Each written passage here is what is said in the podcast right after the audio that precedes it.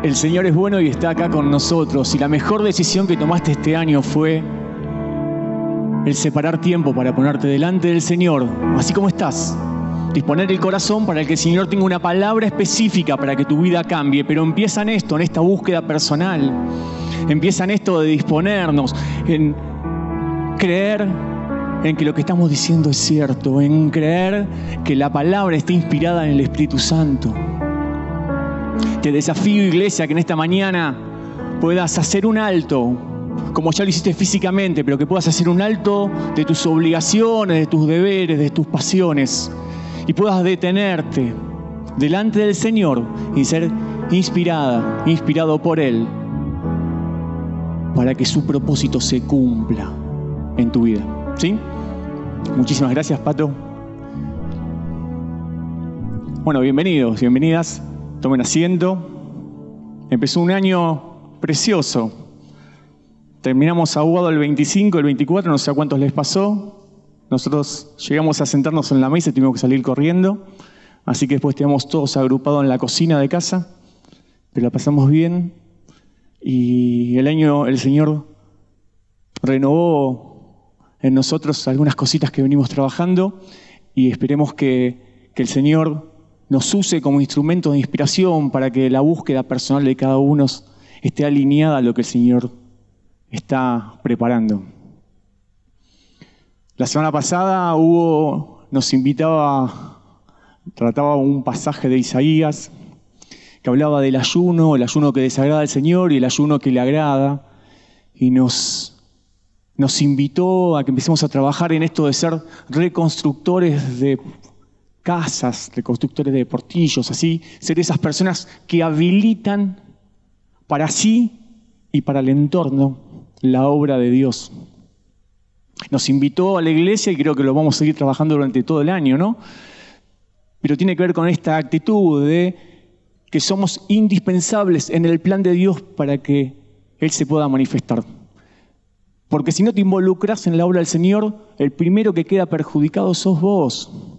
Cuando vos no lográs entender el tiempo de Dios para tu vida, no es que se detiene el propósito de Dios para el mundo, queda congelado y es a la espera de que te decidas a continuarlo. Entonces el Señor se afana, el Señor espera, paciente, el Señor se, se, se muere de ganas de empujarte para que te decidas, pero te respeta. Lo que pasa es que a veces entendemos o malinterpretamos esta espera del Señor y entendemos de que simplemente porque hemos conocido al Señor como nuestro Salvador, hemos alcanzado ya la salvación y esto es suficiente. Y la verdad es que es como tener, no sé, en plata hoy, yo qué sé, 10 mil millones de dólares. ¿Es mucha plata 10 mil millones de dólares? Yo justo estoy sin, plata en el bolsillo, así no sé cuánto es. Pero es como tener eso en el banco, puesto a tasa de interés, metido en criptomoneda, metido en inversiones, pero vivir comiendo migajas. Es como tener todo ese dinero especulando a disposición, pero conformarnos con dormir en una cama que tiene el colchón gastado. Si te conformaste en tu vida cristiana simplemente porque un día que partas de esta tierra vas a tener vida eterna porque el Señor así en su amor lo sostiene, quiero decirte que el millón de dólares que tenés en el banco lo va a usar otra persona. Vos vas a estar con el Señor en la eternidad, pero no vas a poder disfrutar de los beneficios del Señor, porque la vida eterna que el Señor trajo, la vida eterna por la cual hemos sido invitados a participar, este, esta vida que se heredó y somos herederos y coherederos con Cristo, inició y se renueva todo el tiempo. Todo el tiempo volvemos a decidir y nos volvemos a sujetar al Señor y le cedemos de nuevo la decisión de gobernar nuestras vidas. Porque en la relación con el Señor, obviamente, participan dos personas. Dios que no cambia y nosotros que somos, bueno, hablo de mí, personas que van y vienen en sus decisiones, en sus valores, en sus convicciones. Entonces, cuando el Señor se mantiene firme, el Señor muchas veces tiene que esperar a que lo vuelvas a mirar. Tiene que esperarte para poder abrir la puerta de los cielos y poder cumplir la oración que estás pidiendo. A veces el Señor tiene que retardar la obra en tu vida porque es necesario que vos seas consciente de lo que el Señor hace, que no te pienses que es casualidad, que seas consciente de que es la obra del Señor que está intercediendo, porque de esa manifestación muchos tienen que conocerlo al Señor. Hay propósito atrás de los milagros, hay propósito atrás de la búsqueda personal. Y si la búsqueda personal es a conveniencia, al Señor no le interesa, porque cuando vos predispones tu corazón genuinamente, aunque con motivaciones equivocadas, a buscarlo, el Señor responde. El Señor responde siempre bien. No satisface nuestros, nuestros caprichos, pero el Señor no se oculta cuando hay una búsqueda genuina, aunque con motivaciones equivocadas. Y cuando hablo de motivaciones equivocadas, puedo decir esto, yo qué sé, oramos para que el Señor eh, castigue a alguien, no sé. Y si vos vas genuinamente al Señor, aunque vayas con esa oración que no tiene sentido, estar buscando que el Señor discipline, castigue, haga algo que desaparezca otra persona, el Señor trata con tu corazón primero. Por eso es fantástico ir al Señor siempre, aunque la motivación sea errónea. ¿Te querés comprar una casa? ¿Querés irte de viaje? Andá y orá. Yo no sé si te vas a comprar una casa o vas a viajar, pero cuando te encuentres con el Señor, el sentido de tu vida va a cambiar. Esa es una motivación incorrecta, pero es ir al lugar correcto. Cuando nos paramos en la vida, en las circunstancias, muchas veces reprochamos las situaciones o los lugares donde estamos instaurados y desaprovechamos oportunidades de crecimiento, de cambio. El pastor hablaba de esto, hablaba de que íbamos a provocar que la iglesia entre en crisis. Él lo desarrolló, busquen el video de la semana pasada, no voy a meter en el tema, pero esto de buscar la crisis significa esto de matar lo viejo para que lo nuevo tenga lugar de nacer. Esta invitación tiene que ver con no quedarnos en el dolor de no saber qué va a pasar en la incertidumbre del futuro, ni en la seguridad que nos dio la experiencia pasada, porque a veces la experiencia pasada no alcanza, no sirve, no es suficiente y es un limitante para que puedas seguir desarrollándote. Si un día conociste al Señor, me alegro por vos, pero es necesario que hoy lo vuelvas a ver a los ojos y lo vuelvas a redescubrir, porque cuando lo vuelvas a, redescubrir, te vas a volver a encontrar vos mismo con el Señor y el Señor va a poder renovarte y va a poder hacer esto de ser un puente, una casa, un restaurador de cimientos para que otros puedan ser formados, para que otros puedan ser desarrollados. Pero el primer beneficiario siempre, siempre sos vos si buscas al Señor. Y ahora, cuando yo hablaba al principio decía que el que no cambiaba era Dios, y dice en Isaías Dice, yo soy el que borro tus rebeliones por amor a mí mismo. No me acordaré de tus pecados. Y hablamos muchas veces de que el Señor está dispuesto a perdonar nuestros pecados, a que los olvide más. Pero a mí me interesa que nos detengamos en la motivación por la cual el Señor borra nuestras rebeliones y olvida nuestros pecados.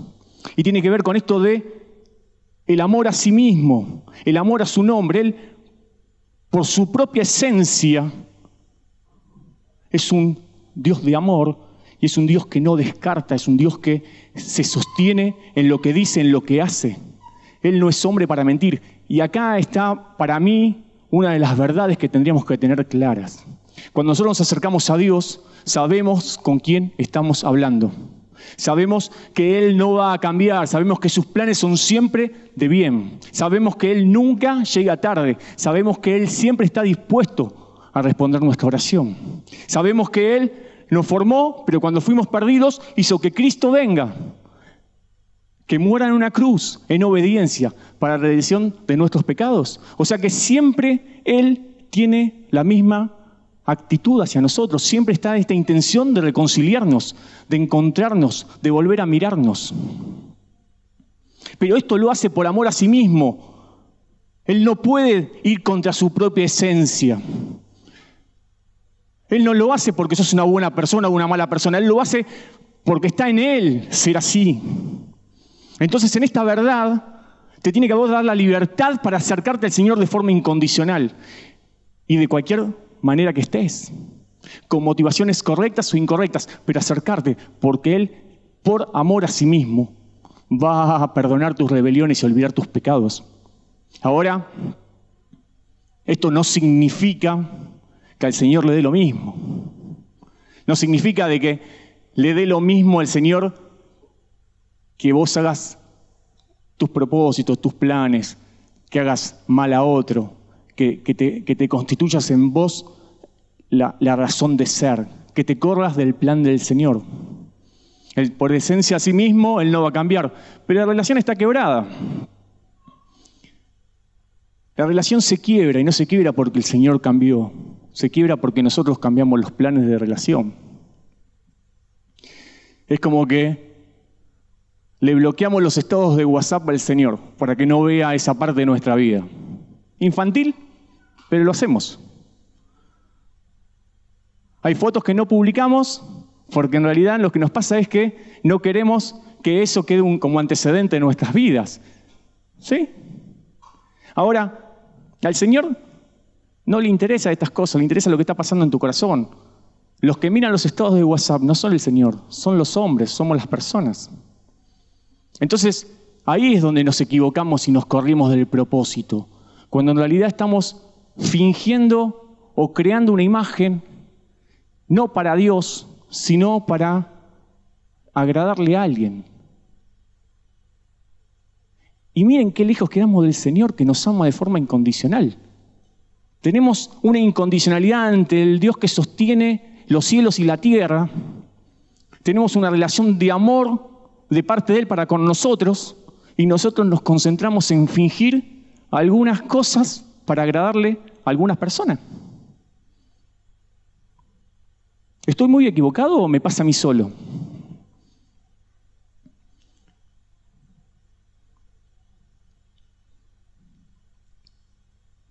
Me pesa un pasaje que es Juan 13:34, Mati.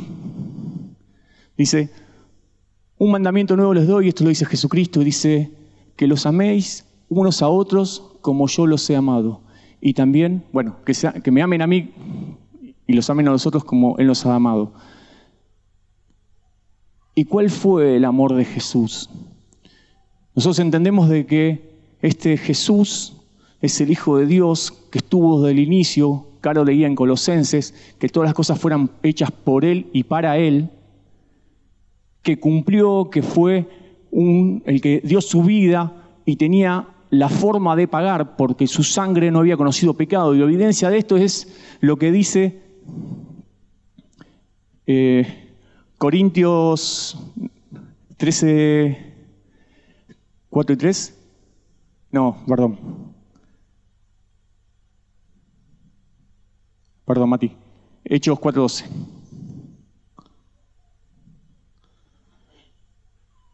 En ningún, este es el nombre que se le da a Jesucristo. En ninguna hay otra salvación porque no hay otro nombre bajo del cielo dado a los hombres en el que podamos ser salvos.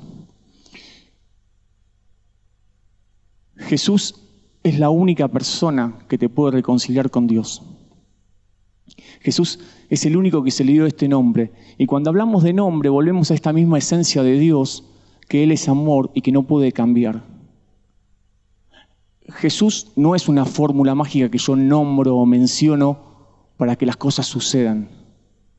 Invocar el nombre de Jesús significa de que somos conscientes de que Él es el único y verdadero puente hacia el Dios, hacia el Dios Padre es el único que ha logrado reconciliarnos con Dios.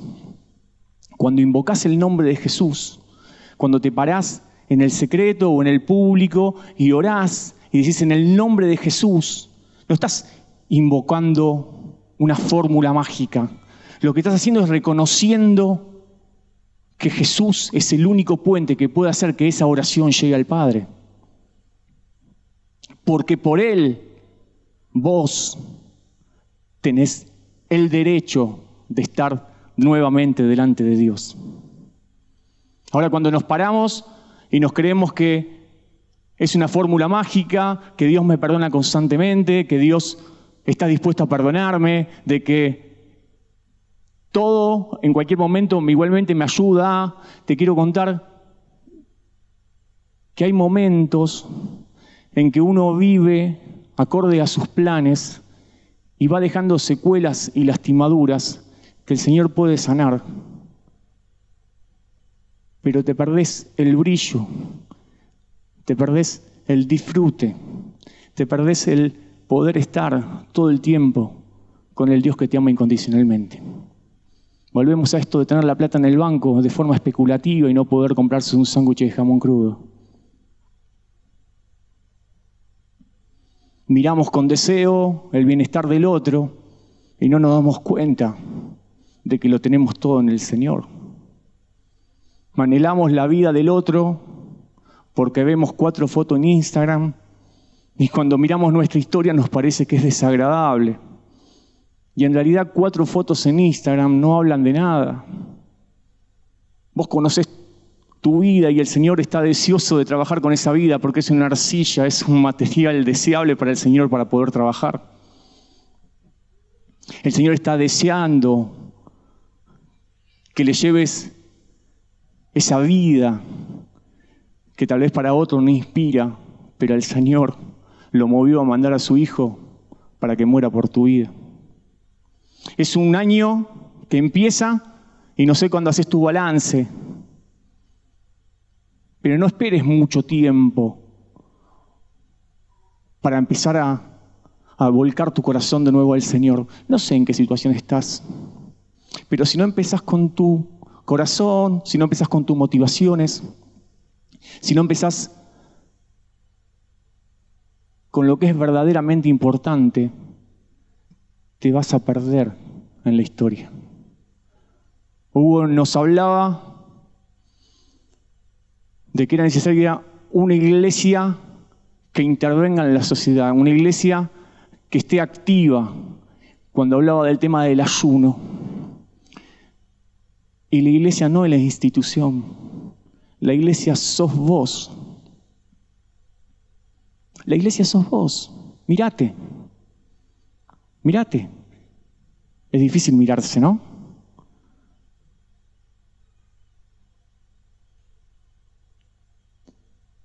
Mira a tu hermano. Fíjate que es él la iglesia. La iglesia no es el pastor, no es el auditorio, no es lo que hace. La iglesia sos vos, permitiéndole al Espíritu Santo que se manifieste en la tierra. A esto estamos llamados. Y el Señor, y este pasaje a mí me encanta, dice que el Señor no es deudor de nadie. Dice que si sufrís aflicciones por causa suya, el Señor es tu defensor. Dice que si te ocupas de sus cosas, Él va a tener cuidado de las tuyas. Y te aseguro, te aseguro que seguramente maneja mejor las finanzas que muchos brokers de, de criptomonedas. ¿Están en el tema de criptomonedas? A mí me están rompiendo la cabeza algunos de los chicos. Se nota, ¿no? Pero es así. Confiamos en la sabiduría, en el consejo, aunque en la multitud de consejos y sabiduría, pero nos descorremos del Dios que tiene planes de bien para nosotros. Descansamos en consejos y nos olvidamos de en serio la esencia. Nos, nos olvidamos de que en el querer y el hacer está inspirado en Dios. Nos olvidamos de que en cualquier circunstancia nosotros podemos hacer que el Señor se establezca y genere cambios. No hay situación que al Señor le dé lo mismo. No hay situación en la cual el Señor no pueda intervenir. No hay situación que el Señor no pueda cambiar. Y si la circunstancia no cambia, yo te aseguro que vos al cambiar vas a hacer que esa circunstancia fea, mala, desagradable, empiece a ser bendición y testimonio para la obra del Señor. Porque a veces vivimos circunstancias, situaciones que son lineales y limitantes y no hay una restauración, pero el Señor a partir de eso también puede hacer obra nueva. El tema es si lo podemos creer. El tema es si le podemos creer a Él.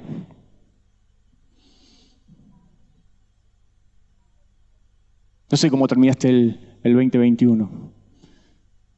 Espero que el 2022 no nos encuentre hablando de pandemia, que no nos encuentre hablando de limitantes, de distanciamiento, y nos encuentre hablando mucho más de lo que el Señor está haciendo en nuestra vida. Que nos encuentre dando testimonio de cosas sencillas, pero reales para nosotros. Que podamos ser esos testigos de la obra manifiesta del Señor en nuestra vida. Porque si cada uno puede ser testigo de lo que el Señor hace en su vida, ¿qué lo limitaría al Señor para que se manifieste? Si vos podés creer que el Señor quiere obrar en tu vida, tenés que darle lugar. Él no cambia. Él lo hace por amor a su nombre. El que tiene que cambiar sos vos, soy yo. El que se tiene que volver a poner de pie, el que se tiene que volver a encauzar, el que tiene que volver a mirar, sos vos, no es el Señor. Él está completamente encaminado, Él sabe lo que quiere. Y todo lo que te ha pasado, el Señor lo va a hacer, lo va a usar como detalles especiales a su obra porque no te va a tirar y reemplazar. Va a usar tu vida. Y eso el Señor va a generar y va a levantar como un trofeo para que muchos puedan creer que Dios es poderoso. Restaura familias y hace nuevos los cimientos de generaciones. Pero es una iglesia que le cree. Es una iglesia que puede descansar en el juicio del Señor es una iglesia que no le teme a Dios, pero es temerosa de sus tiempos. Es una iglesia que no es indiferente a la necesidad, pero sabe que lo más importante no es un plato de comida, sino la bendición que eso genera. Sabe que hay que abrigar al, al que está desnudo, pero lo más importante es que esa persona sea restaurada y reconciliada con Dios. No nos quedemos en lo que se ve, no nos quedemos en las cuatro fotos de Instagram. Vayamos a lo que en realidad pasa. Hace unos días, cuando prediqué la última vez, hablaba de una mujer que no tenía necesidad de nada, que en realidad se había acostumbrado a estar bien. Se había acostumbrado a que lo que la vida le había generado, le había dado, la sociedad, su familia, le permitía bendecir a otros, le permitía dar a otros, le permitía disfrutar de la vida que estaba recorriendo. Y cuando se encuentra con el profeta, el profeta tiene una intervención y ella lo único que le pidió fue que no se burle de ella. Y acá, iglesia, me parece que es donde nos tenemos que, que volver a parar y concentrar. Acá no se trata de tu fama, Acá no se trata de si sos aceptado o no sos aceptado por los demás. El Señor cuando viene y quiere trabajar con vos, está más preocupado en que muchos se salven, pasen a tener vida eterna, que en que a vos te bloquee alguna persona en Instagram porque publicas cosas que nos han, tan de este tiempo. Estamos llamados a cambiar generaciones. Estamos llamados a cambiar naciones. Oramos siempre por las autoridades, oramos, cumplimos con esas cosas. Pero se nos escapa algo sencillo, que lo primero que tenemos que cambiar y restaurar es nuestra vida. No te conformes no te conformes como le pasó a esta señora. Y no estés todo el tiempo insatisfecho con lo que estás viviendo. Sabe que cualquier circunstancia el Señor puede usar para que las cosas mejoren. Sé un agradecido a la vida y al Señor que te sostiene. Pero no permitas que ni la abundancia ni la escasez te corra del centro de la voluntad del Señor. No permitas que lo alto ni lo profundo. Y ahí citamos, o las profundidades, enfermedades, persecución, cosas buenas, hijos, familia, profesiones. Que eso no te corrompa el corazón y te quite del verdadero propósito. ¿Hay que buscar lugares mejores para ser mejores influenciadores? Sí, yo estoy seguro de eso. ¿Tenemos que estar insertos en la sociedad? Sí, yo estoy seguro. ¿Dónde? En el que tiene hambre y el que tiene mucho dinero. En el que está enfermo y el que goza de una salud formidable. Del que tiene coronavirus y el que tiene los tratamientos para, para sanarlo. Tenemos que estar iglesia activa en toda circunstancia, en todo lugar. Seguramente aquí hay muchos que se dedican a las profesiones, a la profesión de la educación. Profesores, preceptores, maestros. Tal vez la institución en la que trabajan no es la mejor, pero a partir de ustedes, esa institución puede ser un lugar muchísimo mejor a partir de que ustedes crean que son esos agentes de cambio, esos reconstructores de familia, de cimientos, de casas, de portillos, que son ustedes los que son los portadores del Espíritu Santo, que van a hacer que estos lugares cambien y la educación mejore. Te tocó trabajar en la salud, no te conformes con las estadísticas, no te conformes con si es mejor o peor el aislamiento social, que haya un clamor en tu corazón para que la enfermedad o la salud no sea lo que te separe del Señor. Que puedas guiar a aquellos que están enfermos al Señor y los que están sanos también. Es un momento en el cual tenés que ponerte al frente. Y lo maravilloso es que esta tarea está dirigida a la iglesia. Y yo dije que la iglesia sos vos. Pero la iglesia sos vos junto al que tenés al lado. La iglesia sos vos junto con el que tenés atrás. La iglesia sos vos junto con aquel que hace mucho tiempo que no ves. La iglesia sos vos con aquel que se congrega en otro lugar. La iglesia sos vos con aquellos que han decidido que Cristo es su Señor y su Salvador. Con aquellos que creen que son el cuerpo de Dios en la tierra. Esa es la iglesia. Pero vos sos parte tus dones, tus talentos, lo que el Señor susurra en tu oído, lo que el Señor te enseña a vos, lo que el Señor te dé, es para edificación de la iglesia. El Señor, cuando estuvo acá en la tierra, no estuvo solo nunca. Nosotros muchas veces jugamos a llaneros solitarios. Discutimos formas, discutimos modelos, discutimos planes.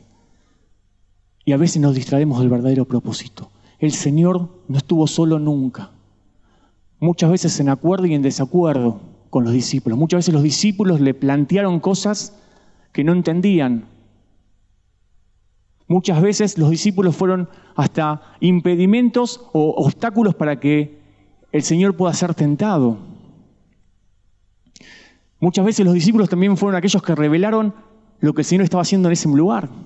Muchas veces fueron los discípulos los que dispararon oportunidades para que el Señor se manifieste. Esa es la iglesia.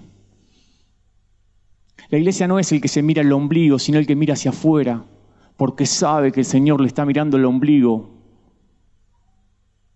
La iglesia es la que sabe que estira su brazo, porque sabe que alguien lo va a sostener.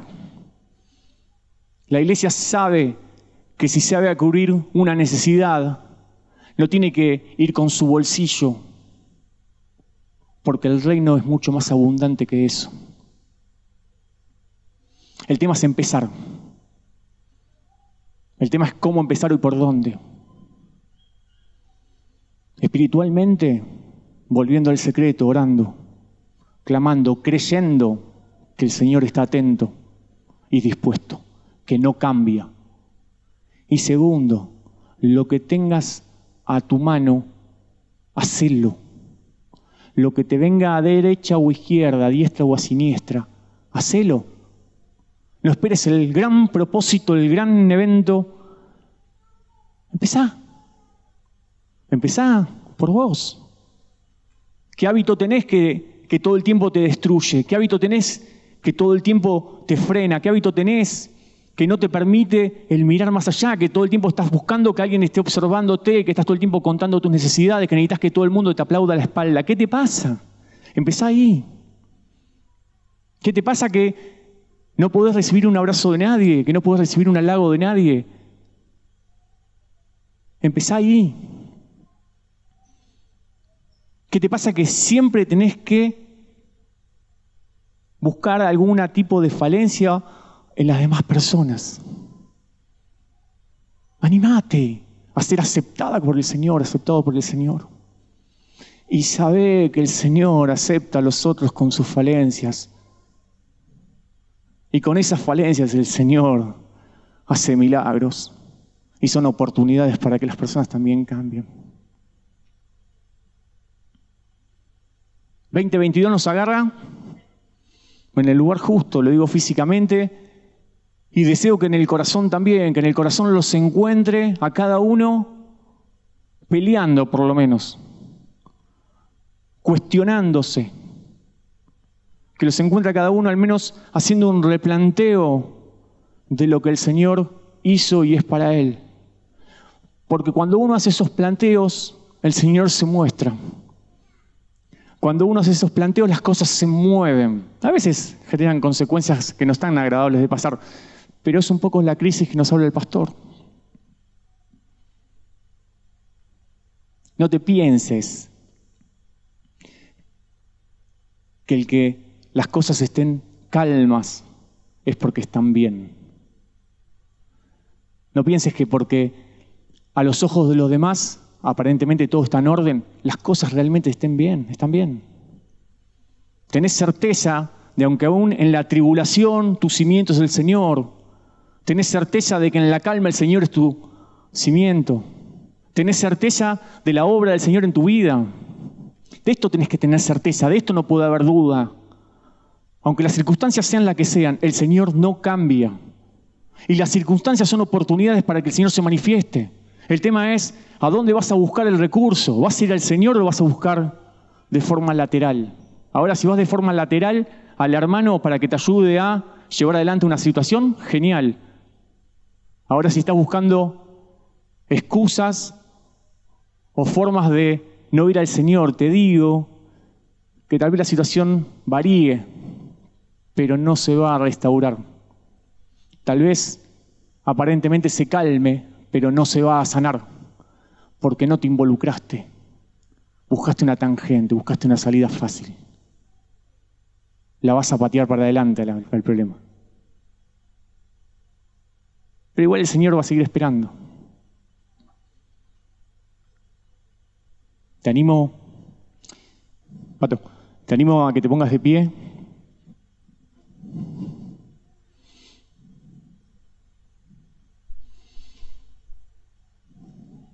Que cierres tus ojos.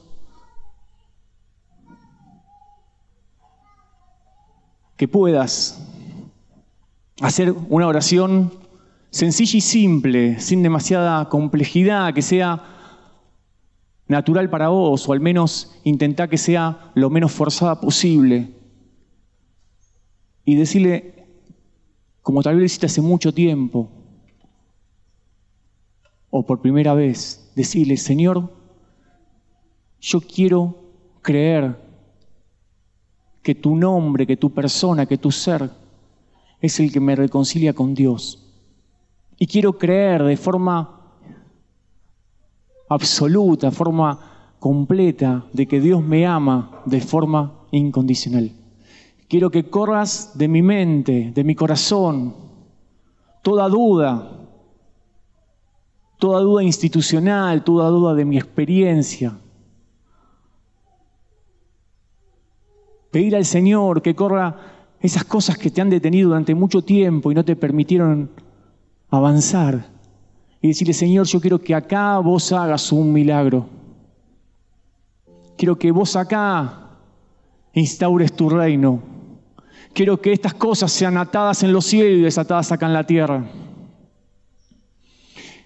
Quiero que tu manifestación aparezca en esto, que a mí me tiene el corazón partido hace tanto tiempo.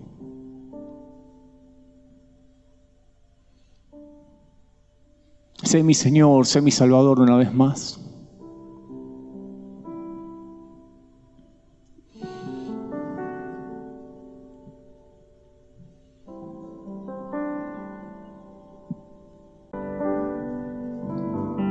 Jesús hizo posible esa entrada. La decisión es tuya. La pelota quedó de tu campo. El que sigue la jugada sos vos. Puedes pinchar la pelota y verla desde afuera del partido o salir jugando. Aunque sean grandes los defensores, aunque los delanteros sean malos, aunque tu arquero sabes que es un desastre, te invito a que agarres la pelota y vayas para adelante y te sorprendas con el resultado del partido.